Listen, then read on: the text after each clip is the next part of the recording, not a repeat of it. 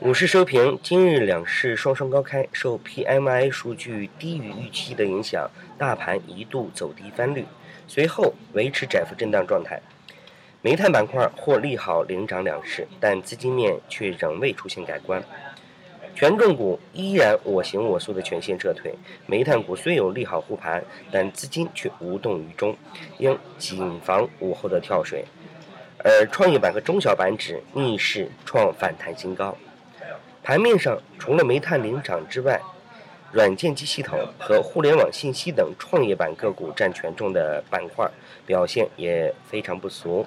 而受到土地流转概念重挫的影响，橡胶制品中的海南橡胶以及农林板块中的亚盛集团等均出现了暴跌行为。它们的权重导致这两个行业位居跌幅前二。